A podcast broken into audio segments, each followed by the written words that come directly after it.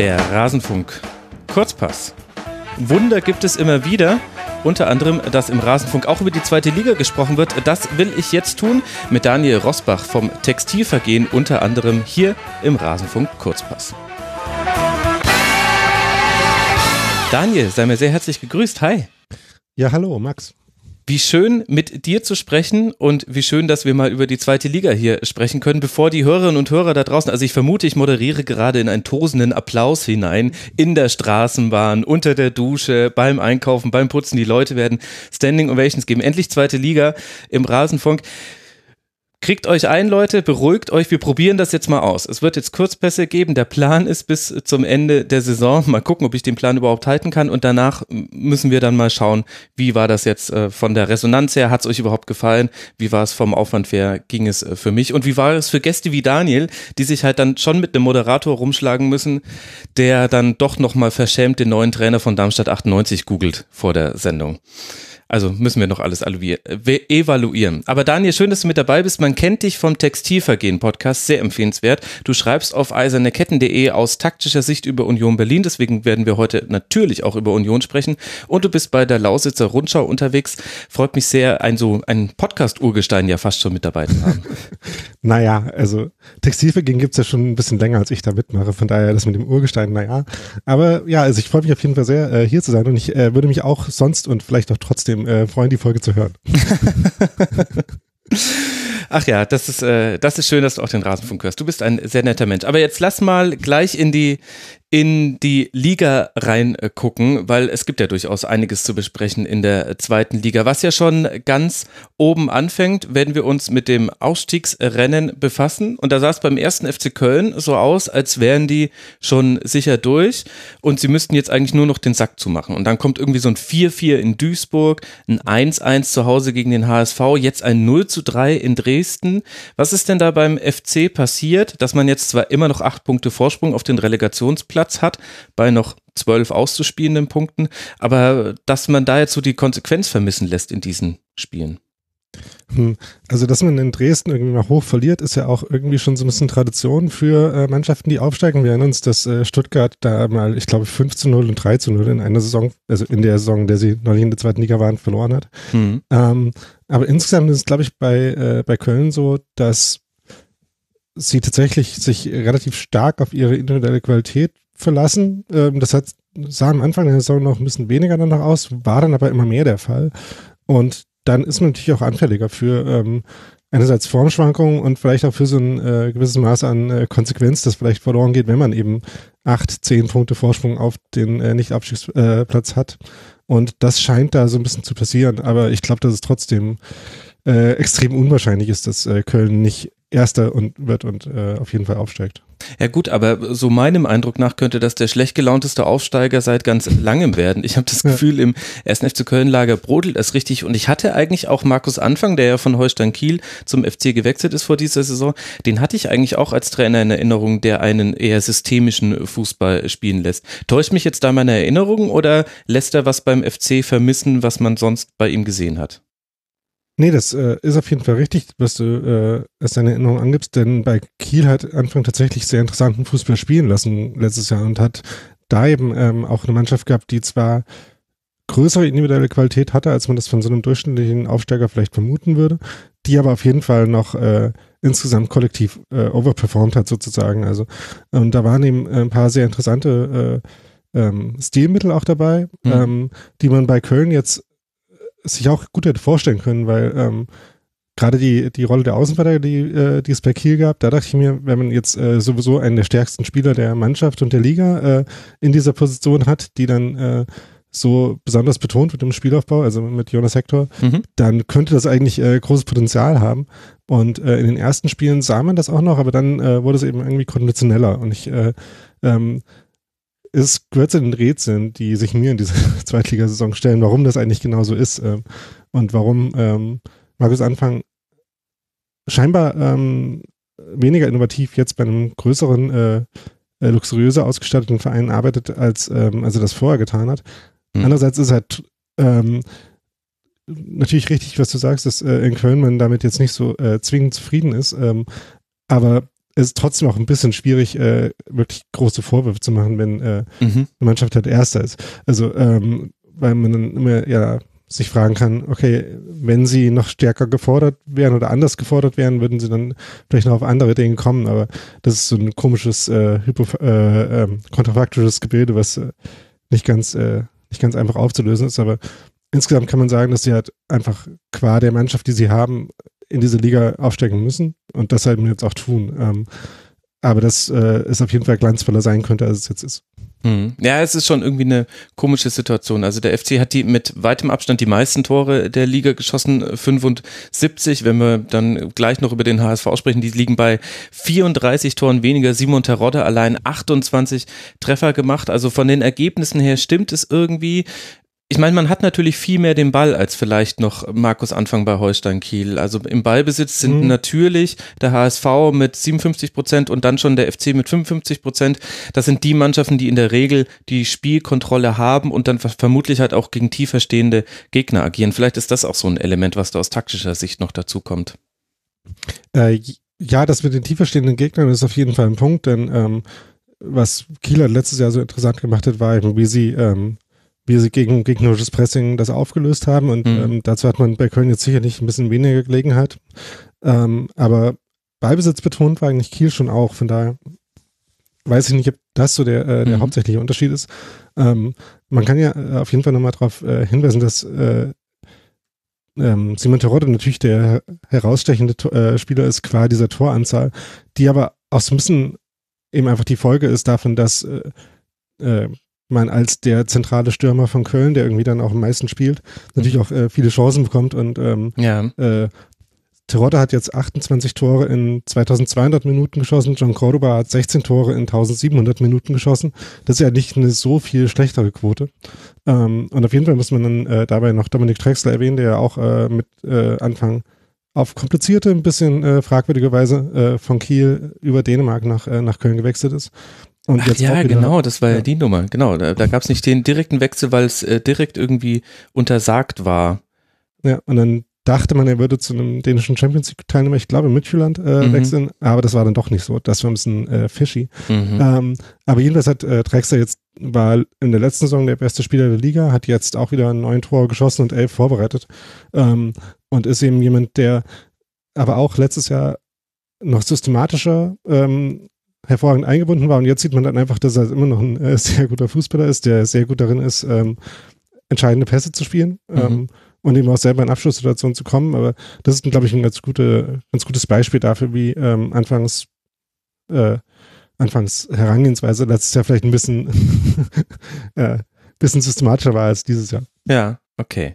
Also es geht jetzt dann noch in den restlichen vier Spielen äh, gegen Darmstadt, nach Fürth, äh, gegen Regensburg und nach Magdeburg. Das heißt, die Chancen auf den Aufstieg sind äh, sehr, sehr groß beim ersten FC Köln und in welcher Laune man das tut, das kann man ja dann irgendwie auch für sich selbst entscheiden. Und vor allem hat man den großen Vorteil, dass man mit dem Aufstieg relativ sicher planen kann. Wenn ich mir jetzt aber dahinter mal den HSV anschaue, da äh, tut sich einiges Erstaunliches. Aus den letzten fünf Spielen zwei Niederlagen, drei Unentschieden. Damit liegt man jetzt bei 53 Punkten und hat nur noch zwei Punkte Vorsprung auf Paderborn, drei Punkte Vorsprung auf Union Berlin, vier Punkte Vorsprung auf Heidenheim. Also der, das wie die Polkappen schmelzt der Vorsprung, das schmilzt der Vorsprung des HSV langsam dahin. Und die Frage ist, kann man das, wie kann man, was kann man dagegen tun? Mond, äh, Freitagsdemonstrationen, muss man jetzt Schüler aktivieren? Was ist los beim HSV.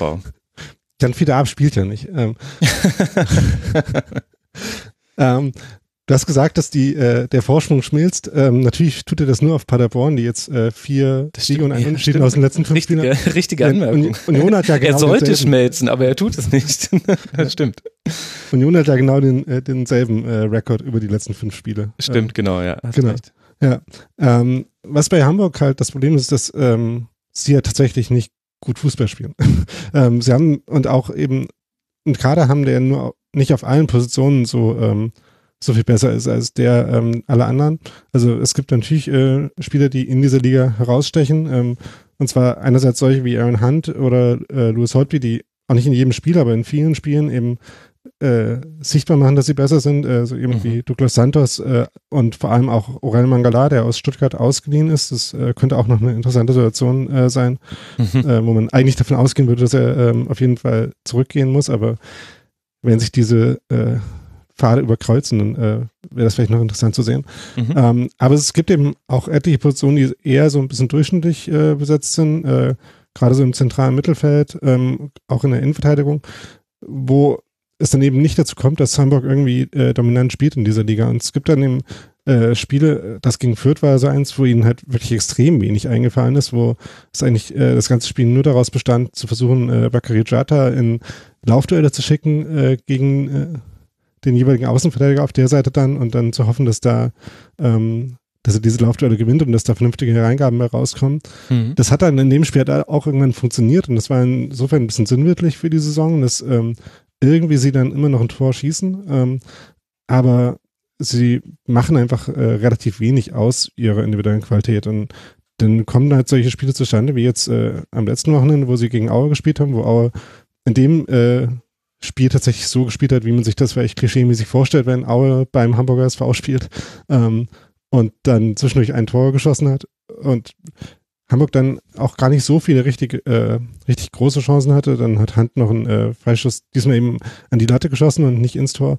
Mhm. Und äh, es gab halt doch relativ viele Spiele, in denen äh, diese eine Aktion dann noch funktioniert hat, in der an einer Stelle die individuelle Qualität dann noch gereicht hat, um ein Tor zu machen. Aber wenn man sich auch das äh, Torverhältnis von Hamburg anschaut, das äh, bei plus acht liegt und ja. damit ja ähm, sich äh, doch deutlich aus dem aus dem der anderen Aufstiegskandidaten unten rausfällt. Ja, absolut. Dann sieht man, dass da eben äh, die Mannschaft eher noch, äh, noch in der Tabelle besser dasteht, als sie, ähm, als sie in dieser Saison gespielt hat. Mhm. Also 41 Tore eben nur erzielt, 33 kassiert, so kommen diese plus 8 zustande. Um das kurz in einen Kontext zu setzen, 41 Tore hat zum Beispiel auch der VfL Bochum erzielt. Das ist äh, so die, die Range, in der man sich äh, da dann bewegt beim HSV.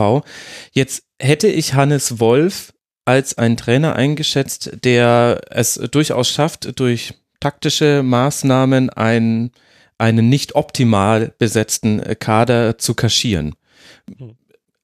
Zeigt er jetzt eine andere Seite, als wir sie von ihm gesehen haben in der Aufstiegssaison vom VfB Stuttgart? Bin ich da zu weit weg und meine Erinnerung ist da zu schön gefärbt? Bin ich vielleicht VfB-Nostalgiker in der Rückschau? Wie würdest du denn seine Rolle beim HSV bewerten? Ähm, ich würde das eigentlich gar nicht äh, anders sehen, was die Zeit in Stuttgart anbetrifft. Ähm, da gab es jetzt ein paar Spiele, wo ähm, Stuttgart, wie gesagt, auch äh, äh, Niederlagen erfahren hat, die man vielleicht nicht erwartet hätte, aber es gab eben auch Spiele, wo sie dann auch deutlich besser waren als die anderen Mannschaften, die damals um den Aufstieg äh, konkurriert haben. Das war mhm. damals äh, Hannover, Braunschweig und Union. Ähm, und eigentlich ist es so ein bisschen ähnlich wie bei Anfang, dass ich auch gar nicht so genau weiß, warum, warum da nicht mehr passiert, äh, inhaltlich, taktisch äh, in dieser Saison. Ähm, aber dass man davon enttäuscht sein kann, das würde ich auf jeden Fall unterschreiben. Und vor allem mit Blick auf das, was noch kommt. Also wir nehmen ja jetzt auf nach dem 30. Spieltag. Beim 1. FC Köln habe ich mit Blick auf das Restprogramm gesagt, okay, gut, das sollte irgendwie klappen. Beim HSV bin ich mir da von außen betrachtet nicht so sicher. Es geht jetzt dann nach Berlin zu Union. Da wirst du natürlich ganz genau drauf schon auf dieses Spiel. Dann spielt man zu Hause noch gegen Ingolstadt und Duisburg. Also zwei Mannschaften, die unten drin stehen, um jeden Punkt kämpfen. Vielleicht die größte Hoffnung für den HSV, dass Duisburg am 34. Spieltag um nichts mehr zu kämpfen hat. Wobei da da natürlich auch eine Gefahr drin liegt. Und man wird auch noch in Paderborn spielen. Also du hast zwei direkte Aufstiegskonkurrenten und zwei Mannschaften aus dem allerletzten Tabellendrittel, die ja auch jetzt gerade gar keine so schlechte Phase haben, werden wir später auch noch drüber sprechen. Hältst du es für realistisch, dass das tatsächlich noch so schief geht, dass man in die Relegation und im schlimmsten Fall sogar noch tiefer fällt?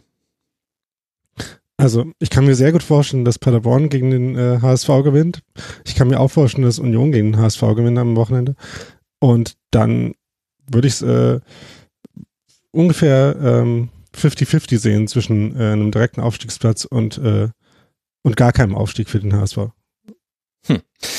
Ver verrückt. Gut, jetzt warten wir erstmal ab, wie sie gegen Rasenballsport Leipzig im DFB-Pokal abschneiden. Das ist jetzt nochmal so ein Zwischenevent, aber beim HSV sehr, sehr interessante Position. Und jetzt hast du mich ja vorhin schon vollkommen richtig äh, korrigiert, als ich vom schmelzenden Vorsprung gesprochen habe, dass sich das eigentlich nur auf zwei Mannschaften beziehen lässt, nämlich auf Paderborn und Heidenheim. Union, werden wir gleich drüber sprechen, warum das da irgendwie nicht so läuft.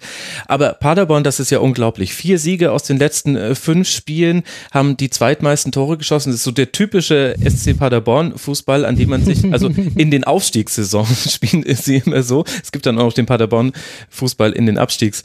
Äh, Spielzeiten, aber das ist jetzt eine andere Nummer. Jetzt sehen wir gerade wieder das offensive Paderborn hinten nicht immer sattelfest, also in den Toren mit, mit in den Spielen mit Paderborn sind 111 Tore gefallen, da, da ist immer was los, kann man jedem empfehlen. Die haben zwei Punkte Rückstand auf den HSV, ein Punkt Vorsprung auf Union.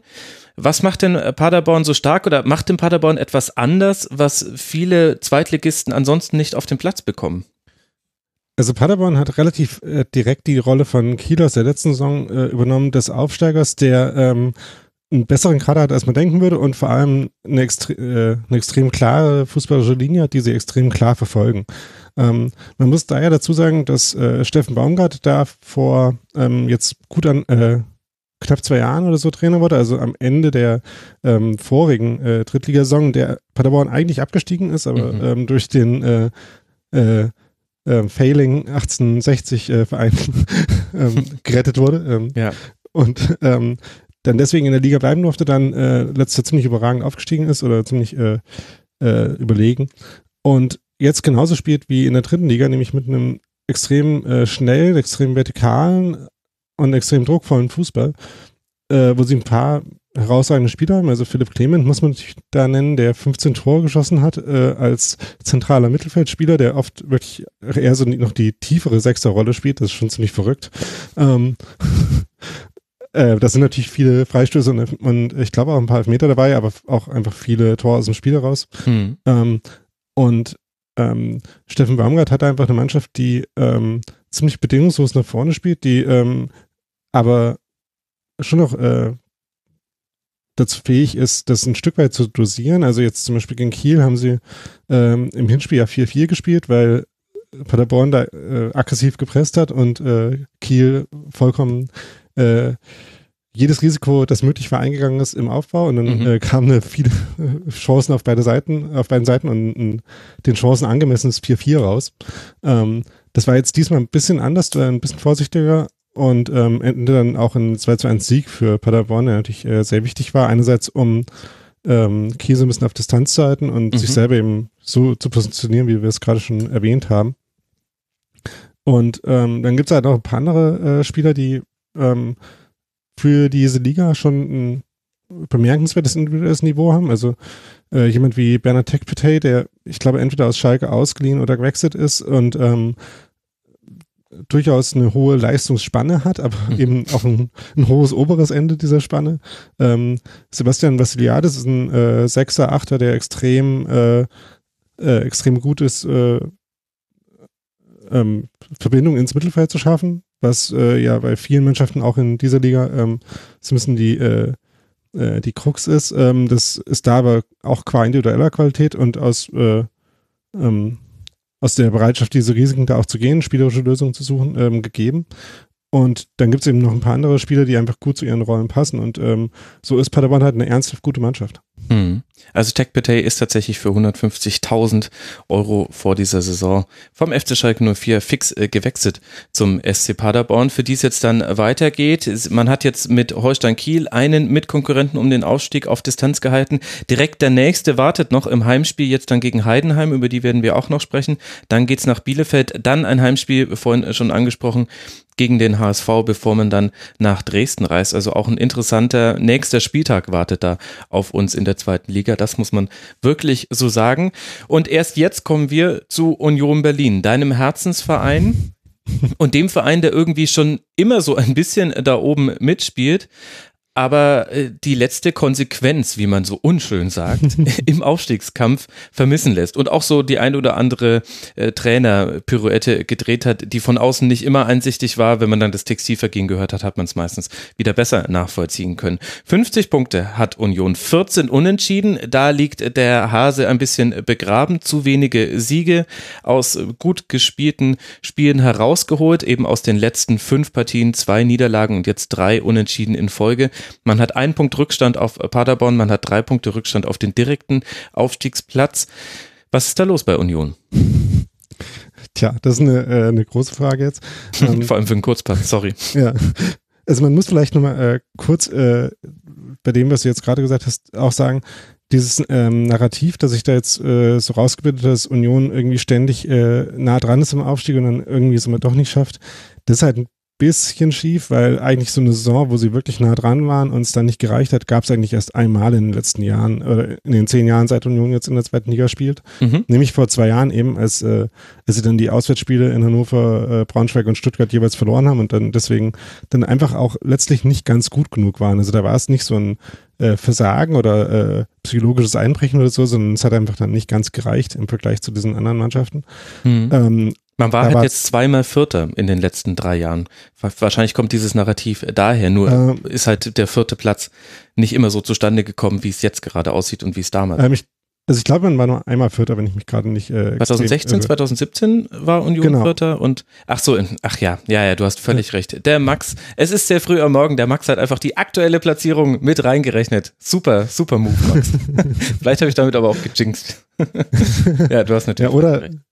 Oder andersrum gejinxt, man weiß es nicht. Ja, ähm, nee, und genau, also in der letzten Saison war man zwar am Ende dann irgendwie noch Sechster, Siebter, ähm, hat aber ähm, wie die ganze Liga die ganze Zeit zwischen Absteigen und Aufsteigen äh, und den Möglichkeiten von beiden changiert. Ähm, und davor war es, äh, gab es ein paar äh, Saisons, wo Union halt wirklich auch gar nichts mit dem Aufstieg zu tun hatte. Von daher ist das so ein bisschen so ein Ex-Post-Narrativ, das sich da so rausgebildet mhm. hat. Und was dann nach dieser Saison vielleicht langsam äh, Berechtigung haben könnte, wenn das jetzt äh, so ausgeht. Aber ähm, ich wäre da jetzt noch ein bisschen vorsichtig. Und aber hat es nicht auch Berechtigung von den Ambitionen her ja, von Union Berlin? Genau. Entschuldige, wenn ich da nochmal reingehe. Also ja. Union nimmt ja auch wirklich Geld in die Hand. Man hat jetzt häufig trainiert, äh, rotiert auf der Trainerposition, also im Grunde seitdem der ewige Uwe Neuhaus äh, gegangen ist hatte, hatte man jetzt, äh, wenn ich mir allein nur die, die Trainer angucke, die am Ende einer Saison da waren, dann hat das jetzt einfach fünfmal gewechselt. Norbert Dübel, André Hofschneider, Jens Keller, nochmal André Hofschneider, Urs Fischer. Hm. äh, ja, ähm, ich, auf die Ambitionen wollte ich auch gerade zu sprechen kommen, denn die waren eben, die sind auf jeden Fall da. Ähm, und da hat man ja gerade vor der letzten Saison auch sehr wenig Hehl drum gemacht. Dann ähm, kam man eben, aber in der letzten Saison aus einer, äh, aus einer Phase, wo man ähm, auf Platz 4 liegend, wie du äh, vorhin ja schon angedeutet hast, äh, Jens Keller entlassen hat. Und das war aber auch vollkommen nachvollziehbar, ähm, weil es eben sportlich eben nicht in äh, eine Richtung ging, von der man erwarten konnte, dass äh, das in der Saison noch was wird mit den Zielen. Die waren dann relativ deutlich verfehlt worden. Und ähm, an dem grundsätzlichen Anspruch äh, von Union hat sich zwar deswegen nichts geändert. Also ähm, ähm, man will immer noch aufsteigen, man äh, investiert auch immer noch in, einem, in einer Weise in diese Mannschaft, äh, die das äh, durchaus möglich machen sollte. Also ähm, es gab da ja auch schon ein paar ambitionierte Transfers, wie jetzt Carlos Manet, den man vielleicht noch aus Stuttgart kennt, wie mhm. Robert Schul, den man aus Hoffenheim nicht so richtig kennt, aber ähm, der da auch mal war. ähm, und der, das reicht das ja manchmal schon, du. Bei Nico Willig wird jetzt gesagt, er hatte eine Fahrgemeinschaft mit Julian Nagelsmann und Domenico Tedesco. Also es reicht schon, wenn du in der Ära warst, im Dunstkreis von irgendjemandem, der mal Erfolg hat. Genau. Also das sind auf jeden Fall Spieler, äh, die in der zweiten Liga zum individuell Besseren gehören. Auch äh, Sebastian Polter äh, ist auf jeden Fall zu nennen, auch Manuel Schmiedebach. Ähm, aber trotzdem war es so, dass man vor dieser Saison eben ein bisschen verunsichert von der letzten war und dann erstmal nur ausgegeben hat, sich verbessern zu wollen im Vergleich zu dieser Saison. Das äh, würde bedeuten Platz äh, 1 bis 6. Auch das kennt man bei Union als Ziel. Das gibt es schon seit ein paar Jahren. Ähm, und man hat eigentlich vor der Saison nicht äh, zwingend geglaubt, dass man äh, einer der Top-Anwärter auf den Aufstieg sein würde. Ähm, mhm. Und es hat auch ein bisschen gedauert, bis man äh, tatsächlich diese Mannschaft als äh, Aufstiegskandidat so richtig ernst genommen hat. Ähm, und äh, die Aufgabe von Urs Fischer war, irgendwie diese Mannschaft zu stabilisieren. Das hat er auch äh, ähm, auf jeden Fall sehr gut hinbekommen. Ähm, sie ist halt jetzt ein bisschen zu stabil, wie du mit den 14 äh, Unentschieden angesprochen hast. Ähm, und es fehlen so ein bisschen die, äh, es fehlt so ein bisschen die, äh, die Upside, was äh, gerade das spielerische Potenzial angeht. Ähm, da gab es jetzt äh, ein paar Spiele, in denen sich dann so ein bisschen angedeutet hat, dass das besser werden könnte jetzt äh, im letzten Saisondrittel nochmal.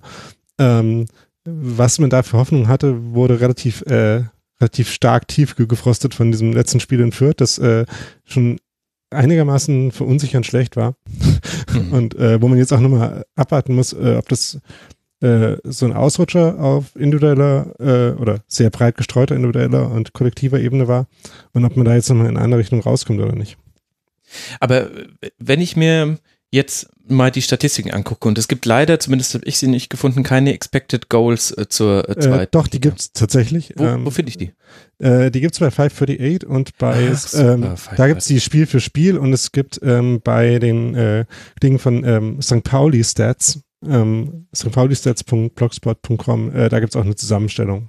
Okay, wie sieht's denn dann ja. nach den Expected Points aus? Weil ich wollte jetzt gerade den Punkt machen, dass in der Defensive Union die Mannschaft ist, äh, interessanterweise hinter Magdeburg und Bielefeld, die am wenigsten Schüsse in Richtung des eigenen Tores zulässt und dass man offensiv die viertbeste Mannschaft ist mit den meisten Schüssen aus gegnerischen Tor. Also es sieht eigentlich wunderbar aus, wenn ich mir das angucke und wenn ich dann gleichzeitig so viele Unentschieden sehe, dann, äh, dann wittert mein Statistikernäschen, dass man, dass man Spiele einfach nicht zumacht und in den Expected Goals ein bisschen Pech hat. Also lustigerweise ähm, hat Union äh, 39 Tore geschossen und hat 39,02 Expected Goals. Okay, ähm. mein, meine Nase ist noch verschnupft. Okay, das war sehr eindeutig. Mhm. Ah nee, ähm, ich sehe gerade, das äh, ist nicht ganz auf dem neuesten Stand, aber ähm, äh, das ist ein paar Wochen alt, aber jedenfalls vor ein paar, äh, vor ein paar Spieltagen äh, war, war es so, dass äh, Union auf der defensiven Seite eher noch ein bisschen besser war äh, in den Ergebnissen, in den Expected Goals. Ähm, und man muss eben auch dazu sagen, dass äh, einige von den Punkten, die Union geholt hat, schon auf der eher glücklichen Seite waren, wenn man äh, sich die Spiele angeschaut hat. Mhm. Ähm, und sich das jetzt eben in den letzten in diesen fünf Spielen, die Union jetzt nicht gewonnen hat, äh, teilweise so ein bisschen korrigiert hat. Also ähm, Spiele wie das gegen Dresden, wo es jetzt einen Unentschieden gab, hätte man äh, bei dem Glück aus der Hinrunde sicherlich gewonnen. Ähm, das war eben jetzt nicht mehr so. Ähm, und äh, insgesamt haben vielleicht dann doch die Spiele, wo man wirklich deutlich überlegen war, äh, bisschen gefehlt und vielleicht gab es davon dann doch ein paar zu wenige. Und ähm, es gibt, ist ja trotzdem noch sehr ähm, eigentlich äh, sehr schwierig gegen Union zu gewinnen, weil sie grundsätzlich äh, defensiv sehr solide sind und mhm. ein paar, ähm, ein paar auch überragende Spieler in der Defensive haben, die einfach äh, in dieser Liga auch, äh, auch ein Stück weit dominierend äh, waren. Also Rafa Kikiewicz, den äh, Torwart kann man da auf jeden ja. Fall nennen und die Innenverteidiger Hübner, Florian Hübner und äh, Marvin Friedrich äh, haben auch lange eine, äh, eine sehr dominante Saison gespielt, ähm, wurden jetzt teilweise ein bisschen äh, äh, ein bisschen schlechter aussehen lassen von äh, Gegnern, die sie in großräumigere Laufduelle gezwungen haben. Das ist nicht so ihr Spiel, aber mhm. ähm, da ist einfach, äh, hat sich so in ein paar Spielen bemerkbar gemacht, dass Union halt diesen Druck hat, aufsteigen zu äh, wollen, zu müssen ähm, und dann eben Spiel auch äh, immer mehr gewinnen zu müssen als, äh, als die Gegner in den letzten paar Partien. Und ähm, das war dann auch auf ähm, taktischer, strategischer Ebene gar nicht so eine gute Ausgangsposition in einigen dieser Spiele.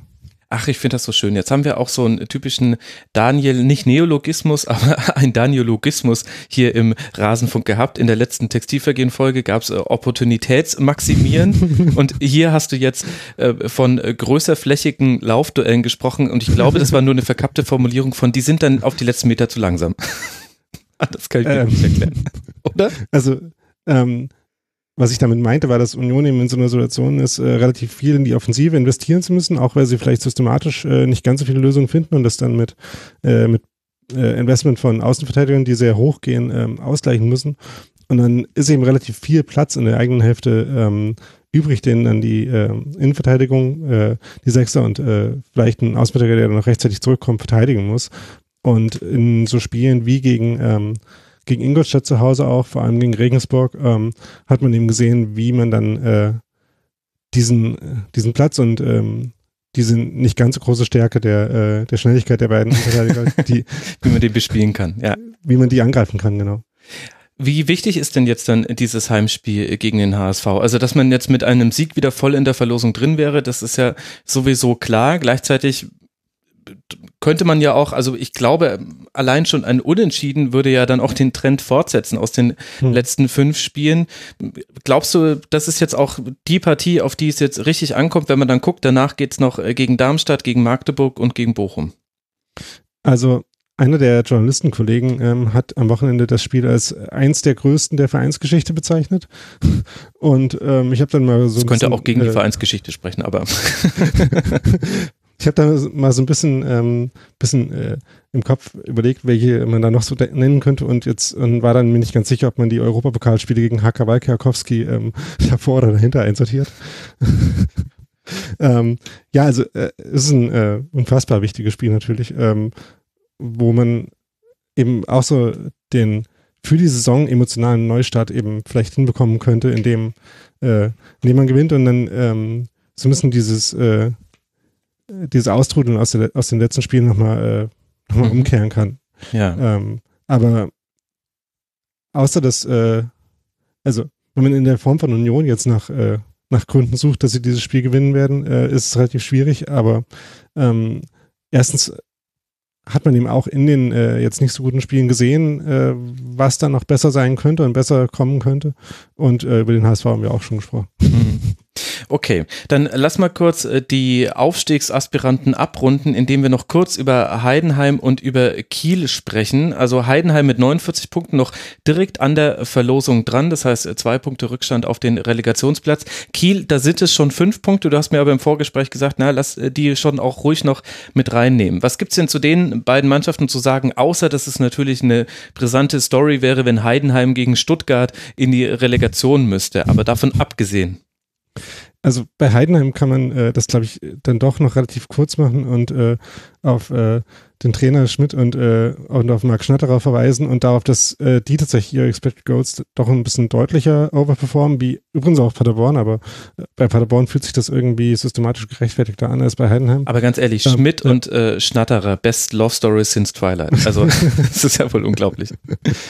Ja, ähm, genau. Also, aber das äh, da sind noch ein paar andere Spiele, die ganz gut passen, aber grundsätzlich ist es einfach eine Mannschaft, die ähm, einfach grund, äh, grundsolide ist und ähm, dann in so einer Saison, wo ähm, einige andere äh, der Mannschaften, die davor stehen, ein bisschen mehr wackeln, ähm, dann immer noch irgendwie so Kontakt hält und ja eigentlich eher so eine Saison spielt, die für einen guten Mittelfeldplatz reichen oder oberen Mittelfeldplatz reichen sollte. Mhm. Ähm, ich meine, die Abwehr ist halt sehr, ja. also wenn du sagst grundsolide, dann sprichst du ja vor allem auch über die defensive Absicherung. Man hat die drittbeste Abwehr der Liga. Genau. Hinter Union und dem HSV. Genau. Und, ähm, und bei Kiel ist es eben so, dass ähm, die jetzt unter Tim Walter noch ein bisschen äh, verrückteren Fußball spielen als letzte Saison schon.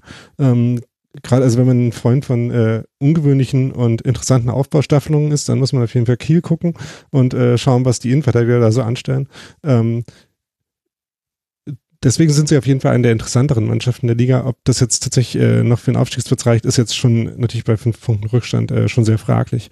Ähm, das eine Argument, das es dafür gibt, ist, dass eben äh, zwischen Hamburg, Paderborn und Union noch viele Spiele gegeneinander anstehen und da auf jeden Fall ja noch Punkte liegen lassen werden, sodass äh, wenn Kiel jetzt tatsächlich ähm, seine restlichen Spiele gewinnen würde, sie vielleicht nochmal eine Chance hätten und ähm, mit der Spielweise, die sie haben, kann man ihnen das halt grundsätzlich immer auch zutrauen.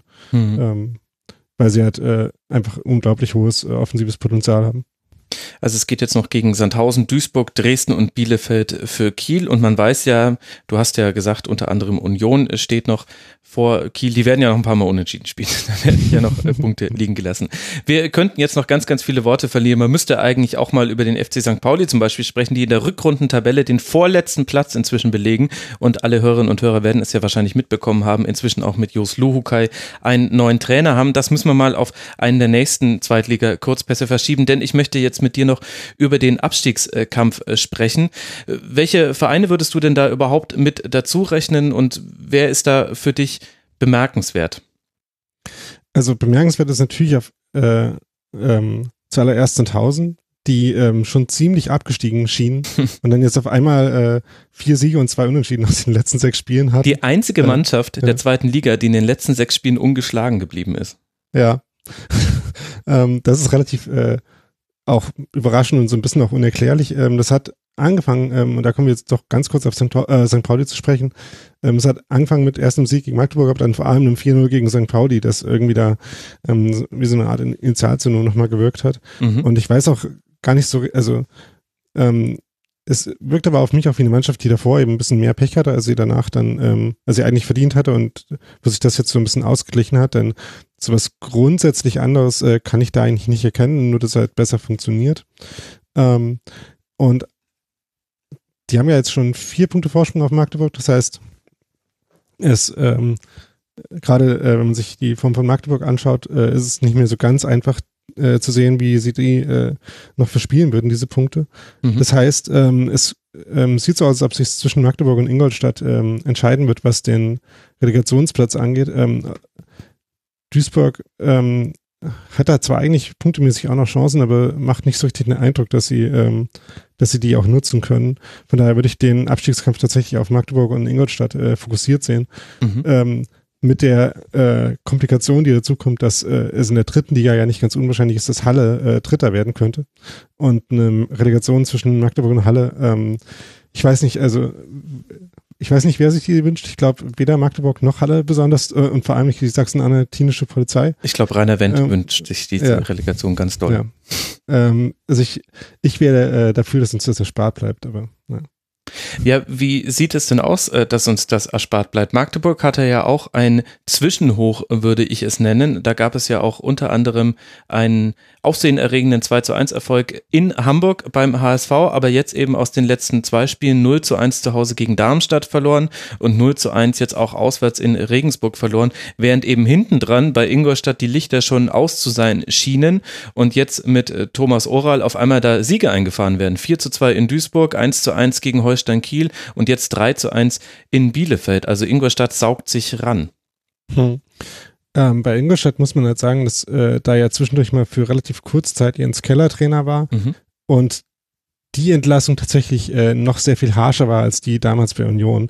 Denn äh, Ingolstadt hatte dann eine Phase, wo sie ähm, gegen Paderborn, gegen äh, Köln, gegen Union gespielt haben und eigentlich in, in allen Spielen mindestens äh, genauso gut waren wie der Gegner, aber alle Spiele verloren haben.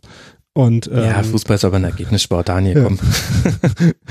und dann gegen Sandhausen noch ein äh, Last-Minute-Niederlagentor äh, äh, kassiert haben. Und dann musste Kanada gehen, aber ähm, da hat sich eigentlich schon angedeutet, dass diese Mannschaft halt äh, schon in der Lage ist, da auch Spiele zu gewinnen. Und das hat sie dann jetzt nochmal gemacht in äh, auch gewinnbareren Spielen, äh, die sie da jetzt in den letzten drei Partien hatten. Ähm, von daher zeigt der Trend auf jeden Fall nochmal nach oben.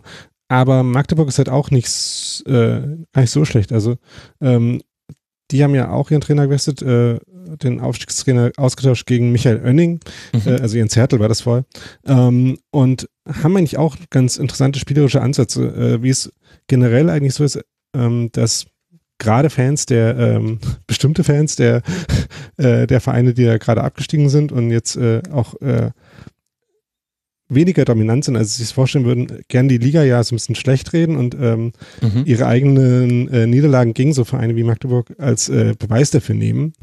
In gewisser Weise auch, aber das kann man natürlich auch einfach andersrum sehen und sagen, dass äh, diese zweite Liga vielleicht gar nicht so schlecht ist und da auch in Mannschaften, die im hinteren Tabellendrittel äh, stehen, durchaus spielerische Qualität steckt. Und das äh, trifft eben auf Dresden zu, äh, auf Aue, mittlerweile sogar auf Darmstadt, oh Wunder, ähm, und eben auch auf Magdeburg. Also auch in Magdeburg äh, kann man durchaus ansehnliches Aufbauspiel sehen. Es gibt auch da Spieler, die ähm, wirklich große spielerische Qualität haben. Äh, jemand wie Türpitz zum Beispiel, der der Zehner ist, äh, ziemlich torgefährlich und äh, ähm, in der Lage, gute letzte Bälle zu spielen. Und deswegen sehe ich auch da durchaus das Potenzial, ähm, noch ähm, Siegezone. Ich muss da jetzt äh, gerade selber mal das Restprogramm schauen. Die spielen ähm, jetzt noch zu ja. Hause gegen Fürth, dann auswärts in Bochum gegen Union und dann zu Hause gegen den zu diesem Zeitpunkt vermutlich schon aufgestiegenen ersten FC Köln. Genau. Ähm, also ich würde sagen, wenn man da so zwei Spiele von gewinnt, ähm, könnte das schon reichen und das könnte ich mir auch gut vorstellen. Wie ist denn das generell? Was erleben wir denn gerade für eine Zweitligasaison? Wenn du jetzt schon davon sprichst, dass es im Abstiegskampf bei einigen Mannschaften spielerischer zugeht, als man es vermutet hätte, und wenn wir gleichzeitig ja mit Köln und dem HSV auch zwei sehr prominente Erstliga-Absteiger hatten, ist das eine besondere Zweitligasaison? Leider hast du ja sehr viel Zweitliga-Erfahrung als Anhänger vom, von Union Berlin. wie würdest du die, die ganze Spielzeit so ein bisschen einordnen? Was ist das für eine Liga? Also, nachdem es ja letztes Jahr so eine absurde Tabellenkonstellation gab, in der irgendwie alle ungefähr gleich viele Punkte hatten, mhm. ähm, hat sich das zwar dieses Jahr ein bisschen mehr aufgespreizt, aber ähm, ist halt trotzdem so, dass die, ähm, dass die Qualität relativ breit verteilt ist. Ähm, das sieht man ja auch daran, dass eben immer wieder Aufsteiger aus der dritten Liga gleich eine, äh, eine gute Rolle spielen können. Ähm, ähm, man sieht es vielleicht auch in dem Unterschied der individuellen Qualität dann äh, zur Bundesliga, der im letzten Jahr vielleicht auch eher noch gewachsen ist oder ähm, nur deutlicher wird, ich weiß es nicht. Also es sind sich ähm, zweite und dritte ja. Liga näher geworden und die zweite hat sich kollektiv und beide haben sich kollektiv von der ersten Liga entfernt. Das wäre eine These, ja. Ähm, mhm. Aber das äh, sorgt natürlich für viel Binnendrama innerhalb dieser Liga. Also, ja. Wenn man sich die, die Formtabelle äh, zu jedem Zeitpunkt anguckt, äh, macht die ja nicht immer relativ wenig Sinn. Also man sieht da gleich viel Rot und Grün irgendwie in allen Tabellenteilen. ja, das stimmt. Das stimmt wirklich. Ich tippe die zweite Liga seit dem Jahr 2000. Das ist quasi mein Bezugspunkt zur zweiten Liga. Ein Tippspiel äh, gegen meinen kleinen Bruder. Und sie ist untippbar. also gut, man kann viel auf Unentschieden setzen. Das ist immer eine, eine gute Variante. ja. Also ähm, ich finde, ist, äh, dass es dieser schon äh, durchaus Spaß macht, dazuzuschauen, weil es eben schon ein paar ähm, Mannschaft mit eigener Charakteristik und ein paar Mannschaften mit Anspruch gibt. Und ähm, ich würde dieses Verfallsnarrativ, dass es äh, so un unglaublich schlecht ist, ähm, da genauso wenig äh, angebracht sehen, wie es dies Jahr in gewisser Hinsicht bei der Bundesliga ja auch ist. Mhm. Gut, und das mit der besten Liga, äh, der Welt. Das wollen wir jetzt hier auch nicht rausholen. Dass sich die zweiten und dritten Ligen ein bisschen von der ersten Liga abspalten, das ist ja auch alles ökonomisch begründet. Also da könnte man ja ganze Tribünengespräche zu machen, wo man das sehr gut herleiten könnte. Was sollen die Vereine denn auch machen? Wenn einfach die finanzielle Schere so weit auseinandergeht. Jetzt haben wir über das Restprogramm von Magdeburg gesprochen. Lass uns noch kurz auf das sprechen, was den FC Ingolstadt noch erwartet. Ein Heimspiel gegen Dresden, ein Auswärtsspiel beim HSV, ein Heimspiel gegen Darmstadt 98, ein Auswärtsspiel bei Heidenheim. Das heißt auswärts zweimal Aufstiegskandidaten und äh, zu Hause zweimal Mannschaften, die es irgendwie dann mit einem Sieg klar machen könnten, dass sie nicht absteigen, aber sehr wahrscheinlich schon aus der Verlosung raus sind. Also Darmstadt hat ja aktuell zehn Punkte Vorsprung auf den Relegationsplatz, bei Dresden sind es neun Punkte. Wie ist da so deine Prognose, wenn, wenn wir jetzt bei Magdeburg sagen, zwei Siege wären da durchaus noch drin? Also das mit dem Tippen von Zweitliga-Ergebnissen hatten wir jetzt gerade schon. Ja. Du kannst ja. auch einfach sagen, ja, zwei ja. Siege wären da noch drin und dann wissen wir, okay, gut, es wird ein enges Rennen. ja, also ich würde das äh, Over-Under für Siege von Ingolstadt eher so auf anderthalb setzen. Ähm, das musst du erklären. Und dann vielleicht auch. Daniel.